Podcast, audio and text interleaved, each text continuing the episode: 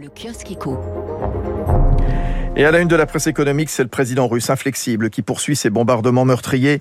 Poutine, la trajectoire du pire. Les investisseurs se font à l'idée d'un non-conflit, ce qui pèse sur les bourses européennes, expliquent les échos. Oui, un conflit qui a de multiples conséquences économiques.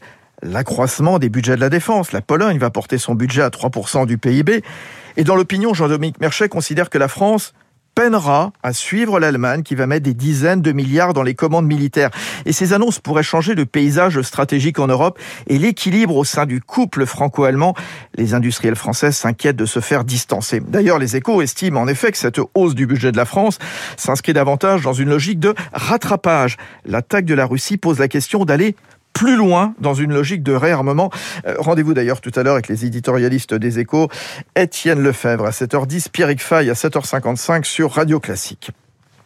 Autre impact économique, dossier dans le Figaro Économie, les cours des céréales flambent avec la guerre. La Russie et l'Ukraine qui représentent 30% de la production mondiale de blé. Le conflit menace partout l'approvisionnement. C'est ainsi que la France veut doper sa production de blé. Et du côté du maïs, céréale la plus échangée au monde, la situation est particulièrement tendue pour l'Europe. Intéressant ce que montrent les échos, pourquoi la Chine ne sauvera pas la Russie des sanctions?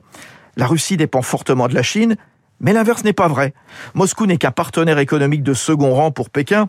Les entreprises chinoises ont bien plus à perdre qu'à gagner en violant les mesures imposées par l'Occident après l'invasion de l'Ukraine. Et d'ailleurs, la presse anglo-saxonne s'attache particulièrement à ce qui s'est passé à la Ciotat, pas très loin de Marseille, la saisie par les douanes françaises de l'Amore Vero, un yacht blanc de 86 mètres de long appartenant au PDG de Rosneft, Igor Sechin. Dans le Wall Street Journal, une chasse mondiale au yacht des oligarques russes a commencé.